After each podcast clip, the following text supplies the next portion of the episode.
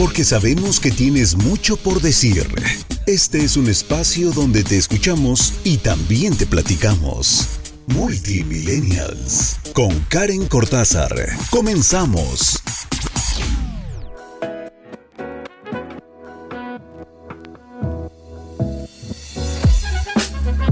Hola, ¿cómo están? Bienvenidos, bienvenidas a Multimillennials.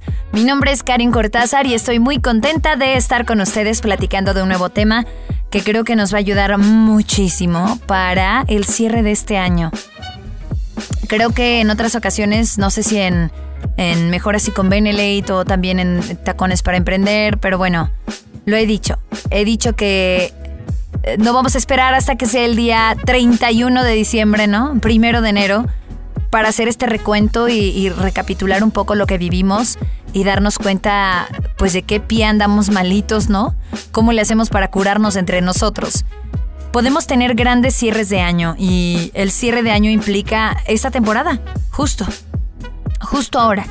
¿Y cómo le podemos hacer? Porque al final creo que de generación en generación han existido rituales, momentos, enseñanzas, técnicas, ciencia, psicología, bueno, mucha gente que comparte lo que hace para cerrar los años. Y, la palabra cierre tiene una connotación bien fuerte porque pocas veces nos, nos permitimos sentir que un ciclo termina, porque requiere desapego, requiere mucha madurez emocional, requiere responsabilidad mental, física, requiere valentía. Estar vivo requiere ser valientes. Requiere gentileza también para tratarnos con amor y reconocer que estamos haciendo lo que podemos desde nuestro lugar, lo mejor que podemos. Y bueno, cerrarnos duele tanto que hacemos nada. Nada para no sentir que se nos termina algo, sino que vamos en una línea continua pero creo que es bien importante y bien sano manifestarnos a nosotros mismos esta enseñanza de la manera más gentil. ¿Cuál enseñanza? Bueno, pues que no todo es para siempre. No todo es para siempre, no todo es para toda la vida y no va a ser lo mismo el siguiente año que este, aunque muchos digan, es lo mismo, es lo mismo, seguimos, seguimos. O probablemente sí tengamos esa sensación, pero es bien delicioso saber cerrar, saber dar este banderazo verde para una nueva etapa en nuestra vida. Estarnos transformando y cambiando constantemente tiene grandes beneficios. Y bueno, ¿cómo le hacemos con algo tan estudiado, escrito, hablado, comentado, compartido, que se llama inteligencia emocional? ¿Por qué es tan necesaria la inteligencia emocional y el autocontrol? Y esta información lo saco de una gran coach que se llama Rebeca Muñoz que me fascina porque ella dice justo, bueno, este, parte de la información, porque no todo, justo lo que uno necesita saber para, para poder entender que con inteligencia emocional podemos hacer grandes cierres, podemos despedirnos de sitios donde ya no somos tal vez bien recibidos o donde ya no, ya no hay un ciclo de aprendizaje y ser valientes y humildes para reconocerlo. ¿Qué es la inteligencia emocional entonces? La inteligencia emocional es la capacidad que tenemos para conocer nuestras emociones y seleccionarlas cuidadosamente y presentarnos de esta manera ante el mundo. No es tener carácter, porque, bueno, más bien, tener carácter es... Para tener carácter necesitas inteligencia emocional, punto. Y muchas veces confundimos tener carácter o inteligencia emocional con voy a aventar madres, me voy a enojar con todo el mundo, voy a andar siempre de malas y no necesariamente es eso. De hecho, no lo es. Tener carácter es saber seleccionar mi emoción en el momento pertinente y presentarla de una manera pertinente. No aventar trancazos, sillazos, sartenazos y creer que porque, uy, estoy de malas, tengo carácter. Y eso es algo que hemos aprendido aquí justo en Multimillennials. Nos hemos cuestionado mucho eso porque creo que muchas generaciones pasadas se vivían de esa manera y pocas veces se permitían ser empáticos entre otros. Digo, actualmente la empatía también está bien carente, ¿verdad? Pero al menos buscamos generarnos una inteligencia emocional para recordarnos cosas como que todos somos sensibles, que los hombres también lloran, que el amor que duele no es amor, que bueno, tocamos ya temas más profundos gracias a que nos incentivamos la inteligencia emocional. Primero te voy a compartir las ah, señales de que te falta inteligencia emocional, ¿de acuerdo? Primero, te excluyes. O sea, alguien que es emocionalmente inteligente sabe que la chamba está en la interacción con los otros, en cómo leemos lo que a ellos les pasa, en cómo reaccionamos a eso, en la forma de comunicarnos, de ser empáticos con el otro, en saber escucharlos, ¿sí? Entonces, si te excluyes constantemente, significa que, mm, que por ahí hay algo que no hemos terminado de resolver. Dos, te enfureces rapidísimo. O sea, lo más fácil siempre va a ser reaccionar, pero por eso hay que tomarnos ese respiro. Ahí empezamos a generarnos inteligencia emocional. Cerrar los ojos, salir a dar la vuelta antes del portazo, el grito, el reclamo. Créanme, no es fácil, pero se va haciendo más fácil a la medida que, pasan los años y que nosotros maduramos, porque puede pasar el tiempo y tú no haces nada, y entonces crees que enojarse por absolutamente todo está bien. Tercera señal, señal, no tienes relaciones sanas. Te voy a dar más detalles de este punto después del corte comercial. Y otra señal, mira, me falta esa y me falta la otra que es no aceptas cuando te equivocas. Te lo platico después del corte, no te despegues, seguimos en Multimillennials aquí en Benelite Radio, la radio del buen líder.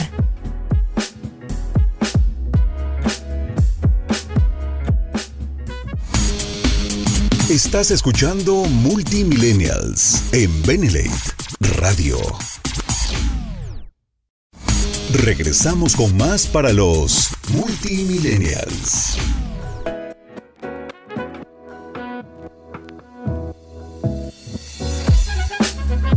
Y estamos de regreso en Multimillennials hablando de la inteligencia emocional y cómo generármela antes de que se termine este 2021, ¿verdad? Porque yo creo que las cosas como se terminan dicen todo o mucho de la manera en la que vamos a iniciar lo que se viene. Entonces, es como dicen por ahí un coach de pareja. Como terminas tu última relación amorosa, dice todo de cómo va a iniciar la que viene. Entonces, aguas. Porque bien que vamos hilando, bien que estamos conectados. Bueno, nos quedamos en la número 3, que es no tienes relaciones sanas. Miren, la gente siempre que acepta con sabiduría que hay relaciones que se rompen, que los amigos algunos no son para siempre, que el amor no siempre alcanza y que hay relaciones que se enfrían a lo largo del tiempo, bueno, quien ya lo entendió y lo aceptó, ya la libró. Pero si hay dramas, celos, desgaste en tus relaciones a estas alturas de la vida, pues aunque te cueste, es porque no has madurado lo suficiente. Y me recuerda mucho una frase de Gerardo Schmidt, se llama, creo que sí, colombiano, muy sabio, y él decía, todo aquello que no eres capaz de aceptar es la causa de tu sufrimiento. Cierto. Y tiene todo que ver con el cuarto punto de las señales. Señales que de plano te dicen, te gritan a la cara que no tienes inteligencia emocional. No aceptas cuando te equivocas, porque saber pedir perdón es un básico, es un must de la inteligencia emocional. Los errores nos hacen humanos. Aceptar que nos equivocamos demuestra humildad, demuestra sabiduría, obvio demuestra muchas cosas.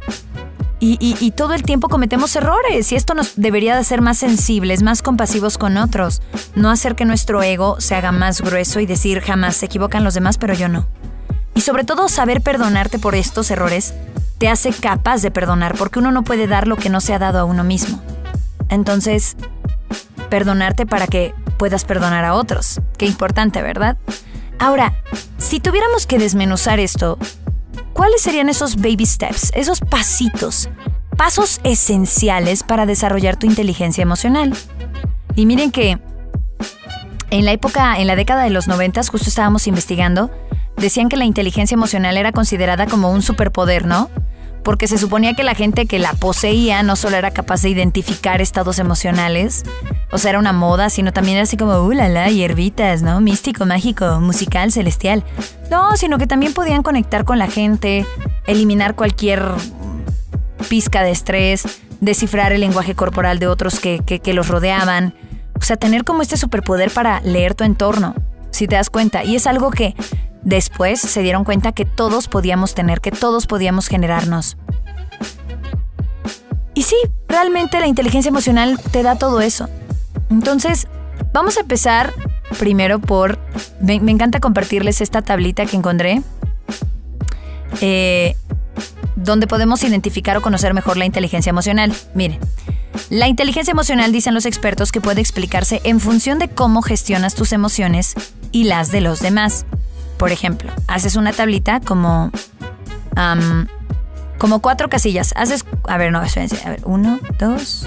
Sí, haces cuatro casillas. Uno, dos, tres, cuatro. O sea, dibujas una cruz y ahí tienes tus cuatro cuadrantes. Uno, dos, tres, cuatro. Arriba de los dos primeros cuadrantes vas a poner lo que sientes y lo que haces.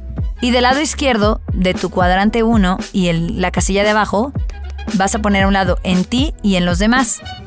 Es decir, lo que sientes en ti se llama autoconciencia. Lo que sientes en los demás se llama empatía. Lo que haces en ti se llama autocontrol. Lo que haces en los demás se llama habilidades sociales. ¡Uh, la, la! ¿Y qué significa cada uno y por qué es importante tenerlas? La primera autoconciencia, porque es la habilidad de reconocer e identificar las emociones en ti mismo, así como su origen. Y la segunda, que es el autocontrol, es tu capacidad de controlar los impulsos y retrasar la recompensa inmediata. La tres, que es la empatía, una habilidad, bueno, para conectar con emociones, para conectar con los demás. Y la última, que es habilidades sociales, es la capacidad de relacionarte satisfactoriamente con los demás, gestionar bien los conflictos, porque bueno, diferencias siempre va a haber, comunicarte claramente, influir sobre las personas. Y la motivación, muchos agregan a este eje emocional, muchos científicos, psicólogos, la motivación. Entonces, ¿qué es más importante? ¿Saber gestionar las emociones o ser un genio de las matemáticas?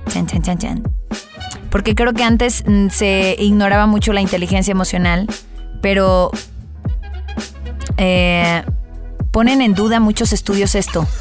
O sea, decían sí los números, sí la productividad, pero ¿quién sostiene el trabajo? Aquellos que tienen inteligencia emocional, porque son los que persisten en los puestos laborales. Es más, actualmente existen tantas ramificaciones que hasta tú puedes investigar a qué te dedicas y qué inteligencia necesitas. Eso también está fantástico. Prometo traerles ese episodio, ¿va? Entonces, ¿cuáles son los 10 pasos, baby steps, para mejorar la inteligencia emocional? Te lo voy a platicar después del corte aquí en Multimillennials. Mientras el corte es para que tú cheques las redes sociales, nos digas si quieres estar aquí con nosotros y nos compartas tus puntos de vista. Estamos como BNLIT México en todas las plataformas. Vamos a un corte, continuamos.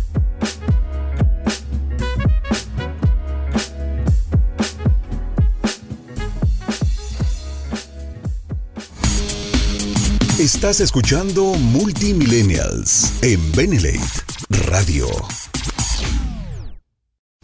Regresamos con más para los Multimillennials.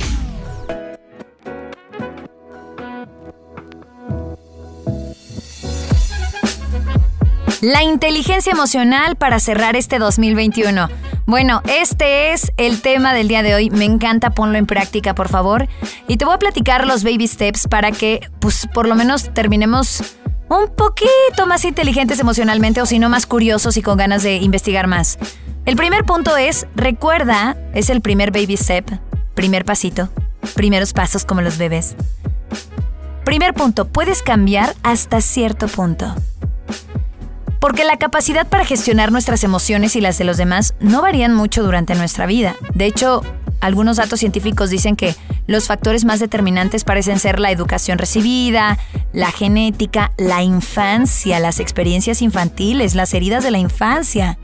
Entonces no es que no puedas desarrollar tu inteligencia emocional, pero para hacer cambios profundos deberías, deberás dedicarle mucho tiempo y mucho esfuerzo. ¿Sí? Lo que sí es que también el mismo estudio científico demostró que la inteligencia emocional mejora con los años. ¡Yay! Pues obvio, de ahí el dicho de que la gente madura pues con la edad, ¿no? Segundo baby step a considerar. La ayuda profesional sí da resultados. Porque hay un intenso debate acerca del coaching, de la formación en habilidades personales, y yo creo que hay hasta mala fama, ¿no? Como que si es autoconocimiento, no, no regales tu dinero. Cuando en realidad el verdadero poder está en darte cuenta desde ti, desde tu centro, desde adentro, donde habitas el cuerpo, qué te hace falta y qué te sobra y qué ya hay que tirar a la basura. Siguiente punto, número 3. Es imprescindible que alguien te dé feedback. Porque resulta que pues no somos como muy buenos evaluando nuestro nivel de inteligencia emocional, la verdad. O sea, bien dicen por ahí que a veces nos exigimos de más, que a veces somos muy condescendientes, entonces, ah, como que no vemos de forma concreta lo que pasa en nuestra mente o en nuestra vida, ¿sí? Como otros. Una investigación demostró que la forma en que nos vemos a nosotros mismos tiene poco que ver con la forma en que nos ven los demás. Y de hecho es un fenómeno que se ha replicado en muchos estudios y provoca que en muchas competencias nos creamos mejor de lo que realmente somos. Porque deja tú, dices, ay, no, es. Pues capaz eres súper buenísimo, ¿no? Pero no lo puedes reconocer, está triste. Pero también hay quien empieza a adoptar actitudes muy ególatras porque cree que es más, cuando en realidad los demás lo ven como incómodo. Ese sí está fuerte. Número 4. Número 4 de Baby Steps para la inteligencia emocional. Aguas con las técnicas que usas, porque siempre estamos haciendo algo para darnos o desarrollar inteligencia emocional. Por ejemplo, los datos científicos dicen que la terapia cognitiva conductual es muy buena, porque aprendes a cambiar tus pensamientos y tus conductas, y porque también mejora la capacidad de aceptar y perdonarte, como generarte esta autocompasión. ¿Y cuáles son las que no funcionan? Pues las que no trascienden en tu vida. Digo, ahorita solo por mencionar algunas, autoafirmaciones positivas, ok, está cool, pero si siempre dices yo soy lo mejor, yo me amo, yo me amo, yo me amo, y no lo sientes, y no lo haces, no lo pasas a la realidad, pues te conviertes más en un narcisista que en una persona con inteligencia emocional. Siguiente punto, detecta la emoción que hay detrás de tus actos. Ahí empezamos a hacer, es el paso número 5, más inteligentes emocionalmente. ¿Cómo le ponle nombre y apellido? Eso se los he platicado.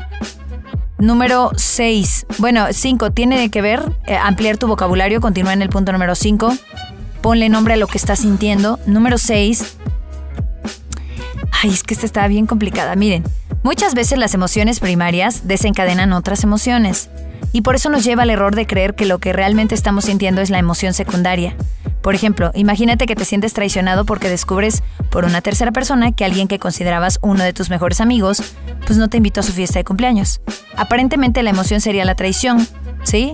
Y su componente es el enfado. Ok, pero ¿lo es realmente? Si profundizaras en qué ha provocado tu enfado, probablemente descubrirías que la emoción original es la tristeza.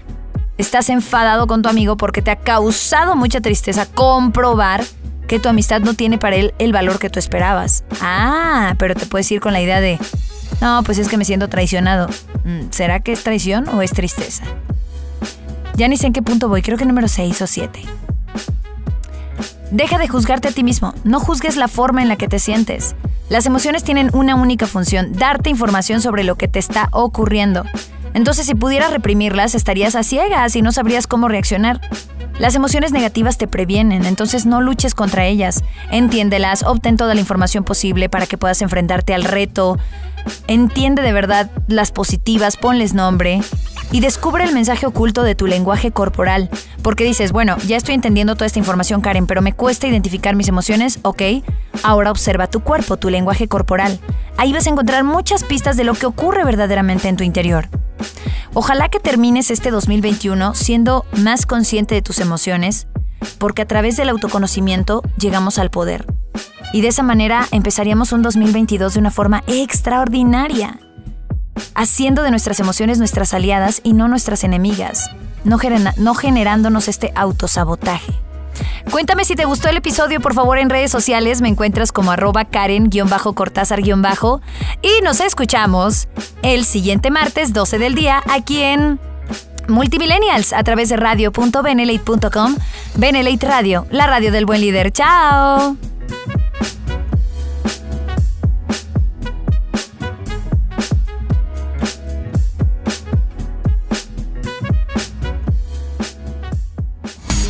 Te esperamos en la próxima emisión de Multimillennials con Karen Cortázar en Benlate Radio, la radio del buen líder.